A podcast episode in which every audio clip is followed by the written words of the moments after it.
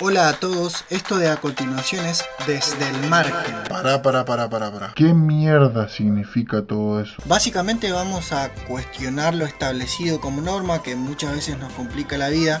Ojo, lo que hablemos acá no será la verdad, de hecho no creemos en eso, solo vamos a ejercitar el cuestionamiento, vamos a encontrar algunas herramientas de control y otras que simplemente nos cagan la vida. Desde el margen.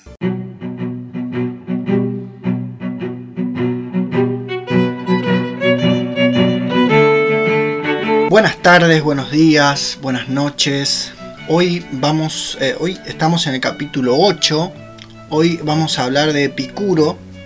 No es uno de los más nombrados o más famosos de Filo. De hecho, si hay alguien en el margen en la filosofía, ese es Epicuro, ya que fue un pensador muy denigrado durante mucho tiempo por un tema de malas interpretaciones, aunque también él había hecho varias acciones que le llevaron a esa especie de destierro.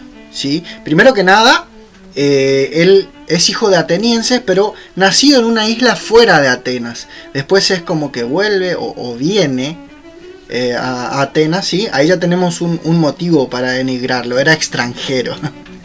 ya, ya, eh, el capítulo pasado habíamos hablado de, de Diógenes, quien había hablado del cosmopolitismo, o de que él era cosmopolita, cosmopolita, no sé dónde va el acento ahí. Eh, creo que no lo había mencionado, no me acuerdo si lo mencioné o no en el capítulo anterior, pero eh, fue considerado como uno de los primeros apátridas, ¿no es cierto? Bueno, eh, hoy con Epicuro vamos a continuar con esa línea, no solo del helenismo, sino que ambos con esta, esta característica. el tema es que Epicuro vuelve, ¿sí? O viene Atenas, se compra unas tierras medio apartadas, ¿sí? Para comenzar a dar sus clases ahí y le llama el jardín, ¿sí? Así como, como eh, Platón tenía, había creado la, academia, Aristóteles eh, el liceo, este señor crea el jardín. Hasta ahí no hay nada raro todavía, ¿no es cierto? Acá viene lo más loco. Epicuro abre sus puertas a, alumnos, obviamente, hombres y mujeres. ¿Sí? Hoy es algo re normal, obvio, capaz que muchos dicen que ¿qué tiene de malo eso. Bueno, en esa época era rarísimo. Imagínate que Aristóteles decía o dijo en algún momento que la mujer era un macho no realizado. ¿Sí? Pero bueno, si aún así no ves el condimento de rareza, bancame. Epicuro abrió sus puertas a esclavos. ¿sí? Todo esto era impensado en la época. Entonces, todos lo veían como, che, qué, loco que está Epicuro. ¿Viste que Epicuro abre sus puertas a esta gente? Está muy loco, che. Eh, dicen que en el jardín, acá viene todavía un poquito más complejo, y por ahí algo de. Eh, es, es, un, es una. algo que se dice, ¿sí? no, no hay pruebas de esto, pero eh, es algo de lo que que se, utiliza para poder estigmatizar a, Epicuro y al epicureísmo. Dicen que eh, en el jardín, antes de dar sus clases, daba grandes banquetes y que continuaba esos banquetes con ejercicios orgiásticos. Sí, escuchaste bien. Porque él decía que era necesario saciar el hambre tanto de alimentos como el sexual. De ese modo recién se podía hacer filosofía. Qué interesante, ¿no? Claro, porque si no, imagínate que mientras está hablando el maestro, ¿sí? Epicuro en este caso, vos estás tipo, qué bueno que está para comerse un sándwich o una hamburguesa así grande, o qué bueno que está para comerse a él o la que está sentado o sentada a mi lado o enfrente o, o por ahí. Entonces, una vez saciado esto, tendemos o tendríamos más posibilidades de prestar atención al tipo que está hablando. ¿No es cierto? Eh, eso era lo que, lo que se dice. Bien, em, Epicuro era un filósofo del helenismo, o, es tomado, considerado como un filósofo del helenismo. La clase pasada habíamos dicho que esta corriente lo que buscaba era el buen vivir, o lograr acercarse a la felicidad. ¿No ¿no es cierto? Epicuro creía que la felicidad era la imperturbabilidad del alma. Encontró un modo lindo de decir que nadie me rompa las pelotas. Epicuro decía, huye del dolor, busca el placer. ¿Sí? Pero fíjense cómo, cómo primero está huye del dolor. Claro, porque Epicuro estaba enfermo. Entonces el tipo adolecía, sufría. Además, tengan en cuenta lo que habrá sido estar enfermo en esa época. Ya es feo hoy estar enfermo. Imagínate ahí que no había farmacias. De hecho, eh, Epicuro crea algo que, él o ellos llamaron el tetrafármaco. Pero lo vamos a hablar ahora, dame un segundo. ¿Sí? Entonces, él le daba esa, esa, ese, ese peso al alejamiento del dolor. ¿sí? Volvemos a la búsqueda de la felicidad. La búsqueda de la felicidad siempre en Epicuro va a tener que ver con una relación entre el placer y el dolor. Acá aparece algo clave para la filosofía epicúrea, que es el hedonismo. Epicuro era un hedonista. ¿Qué quiere decir hedonista o hedonismo? Quiere decir culto al placer. Sobre todo la búsqueda del placer sensorial. Eh, pero eso es lo que la adjetivización, no sé si existe la palabra, pero cuando se dice vos sos epicúreo, o decían, sos muy epicúreo, como, como, como un adjetivo, ¿no es cierto? Se lo ve como alguien o como algo como superficial, si es que se puede usar esa palabra, pero esto es un error, ya que Epicuro no es que buscaba los excesos, ¿sí? Por ahí se ganó esa, esa fama con estas anécdotas que, te estuve mencionando antes, pero no, no, no, es nada más lejos que eso. Él lo que buscaba más bien era escapar del dolor. Imagínate que lo que te estoy diciendo, el tipo estaba enfermo. No, no, no, no me acuerdo, no, no tengo en claro qué enfermedad tenía. Pero el tipo sufría. Entonces, eh, él tenía mucho peso del escaparse del dolor. Y a partir de ahí, recién buscar el placer. Pero también, ojo que cuando vayas a buscar el placer, no estés poniendo en riesgo algo de eso. ¿Sí? Por ejemplo, eh, Epicuro claramente hablaba de, del sexo y no al amor. ¿sí? Avalaba el sexo y no el amor, por ejemplo. Fíjate que cuando amas, estás pendiente de que puedes perder eso que amas. O sufrir porque no podés tenerlo. ¿Sí? Sin embargo, en el sexo no hay eso. Porque es como, como lo hacemos como un ejercicio. Sin una codependencia, sino que es un rato, no hay expectativas sociales. Bueno, sí, pero eh, no hay un largo plazo. ¿Sí? Terminamos y cada uno sigue con su vida. Eso, eso es lo que Epicuro decía. ¿Sí? Más o menos, es algo que yo dije, no es que él hablaba de eso. Está claro cómo es más importante evitar el dolor, la perturbación. Si busquemos placer, pero primero miremos bien que no haya riesgo de perturbar la tranquilidad de ninguna manera. Es mucho más importante la ausencia del dolor que el placer mismo. Por eso el hedonismo de Epicuro es diferente a la palabra misma.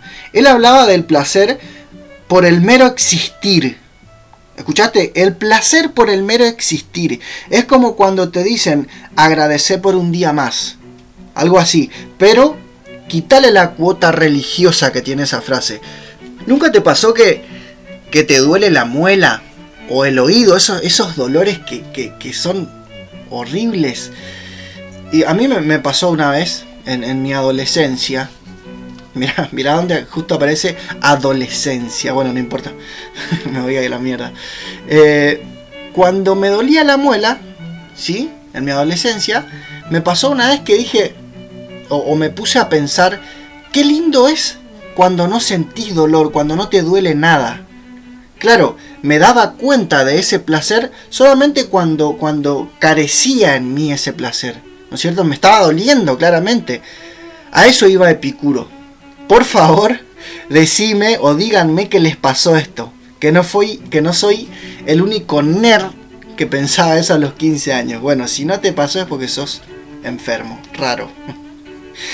Eh, lo que quiero que quede claro es a qué tipo de placer apuntaba Epicuro. No era ese placer de, eh, vamos, eh.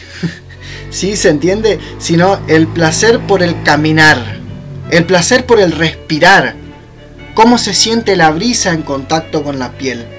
Todos tenemos esa fortuna, no necesitamos millones para poder disfrutar de la música, del viento, de los olores. Hay como algo poético ahí, ¿no? No hablaba de, un placer de, consumismo, ¿sí? de viajar, de conocer el mundo. Eso sería como un condimento más. ¿sí? Si tenés esa fortuna de que puedes hacerlo, hacelo, pero teniendo en cuenta esto. No como no puedo ser feliz porque no conozco París. Y el tipo que vive en París capaz que dice no puedo ser feliz porque no conozco la Patagonia, no sé. Es un condimento más. O sea, la comida sigue siendo rica. Si le pongo ese condimento está buenísimo, pero si no tiene eso, me gusta igual. Eso es lo que buscaba.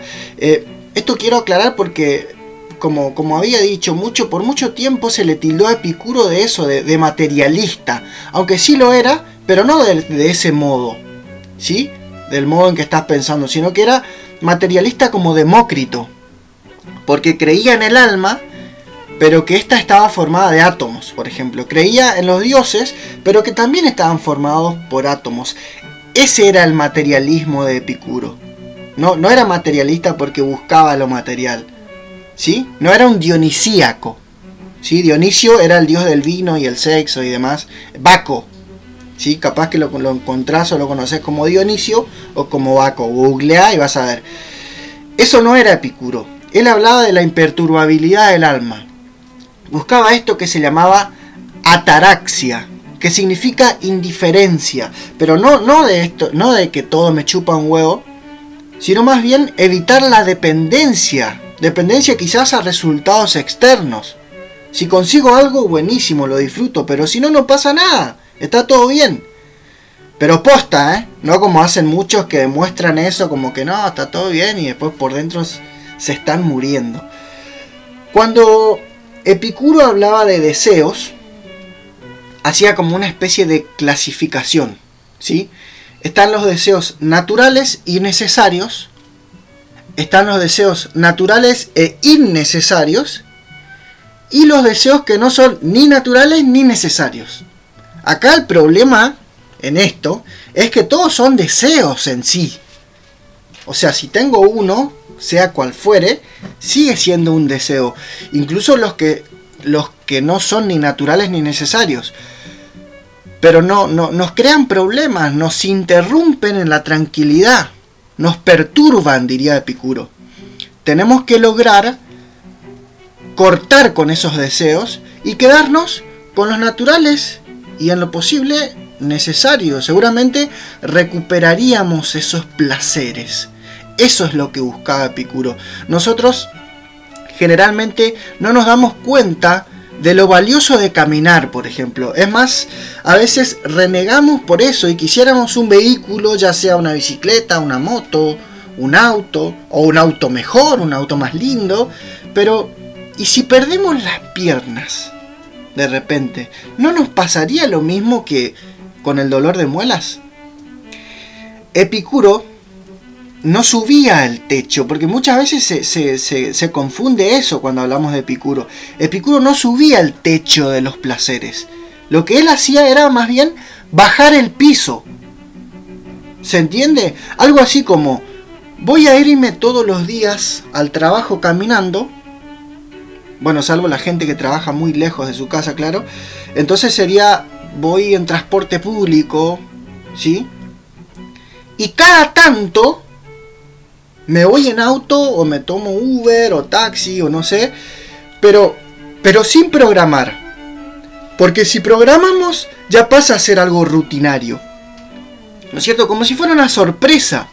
Hoy hago esto, pero si todos los días vamos en auto al trabajo, cuando el auto no funciona por X motivo me quiero matar. Ya estoy perturbado.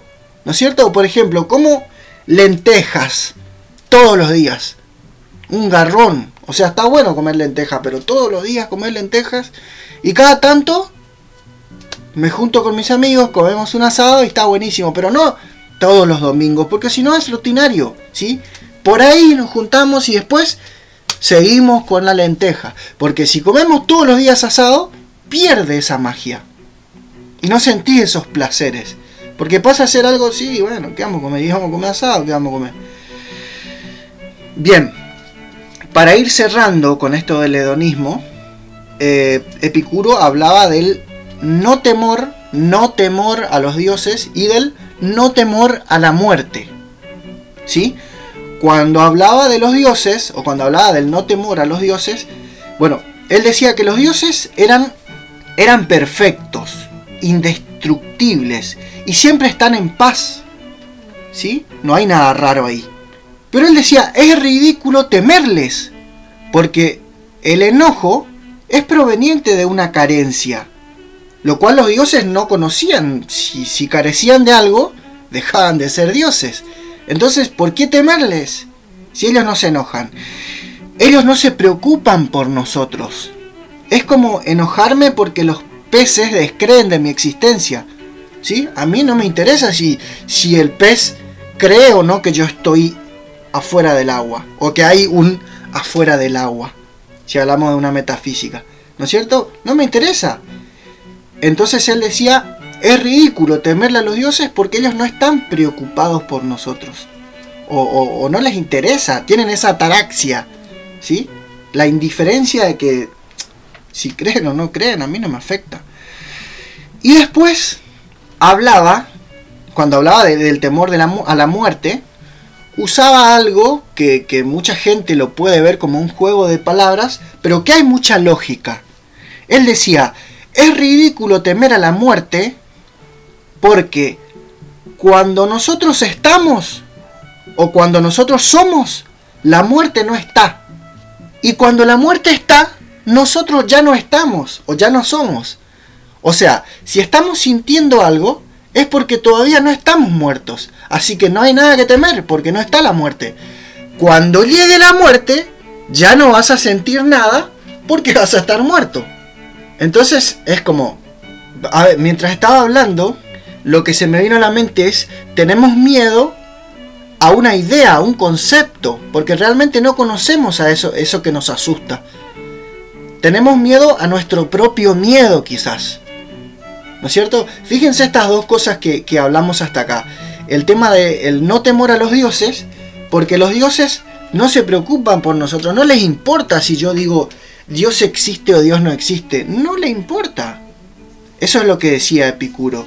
Y cuando hablamos del no temor a la muerte, es ridículo porque si todavía estás sintiendo miedo, es porque no está la muerte. Si estás asustado, quiere decir que no estás muerto. O sea, no tengas miedo porque estás vivo. Pero cuando ya no sientas nada, va a ser, o sea, no vas a tener conciencia de que ya no sentís nada. Porque si tenés conciencia, estás. bueno, eh, antes de cerrar, quiero hablar del tema del tetrafármaco que hablamos hoy. ¿Sí? Acuérdense que fármaco significa remedio y también veneno al mismo tiempo. ¿Sí? El tetrafármaco era eh, algo que crean eh, en, el jardín, ¿no es cierto? Era como un mantra, como si fuese una, oración a nosotros mismos. ¿Sí? Sería como una, como una autosugestión. Lo que ellos decían era, los dioses no son de temer, la muerte no es temible, el bien fácil de adquirir y el mal fácil de soportar. Los dioses no son de temer, la muerte no es temible, el bien fácil de adquirir y el mal difícil de soportar. Esto lo repetían todos los días, como son, eran como, ¿vieron los cánticos militares que, que se usan en algunos países o, o algunos usan oraciones así? Bueno, eso es lo que hacían en el jardín todos los días como para recordar todo esto que estamos hablando, ¿no es cierto? No temerle a los dioses, a la muerte tampoco. El bien es fácil de adquirir, o sea, no es algo difícil. ¿Sí? Y el mal difícil de soportar. Teniendo en cuenta, difícil, uy, qué cagada. El mal fácil de soportar.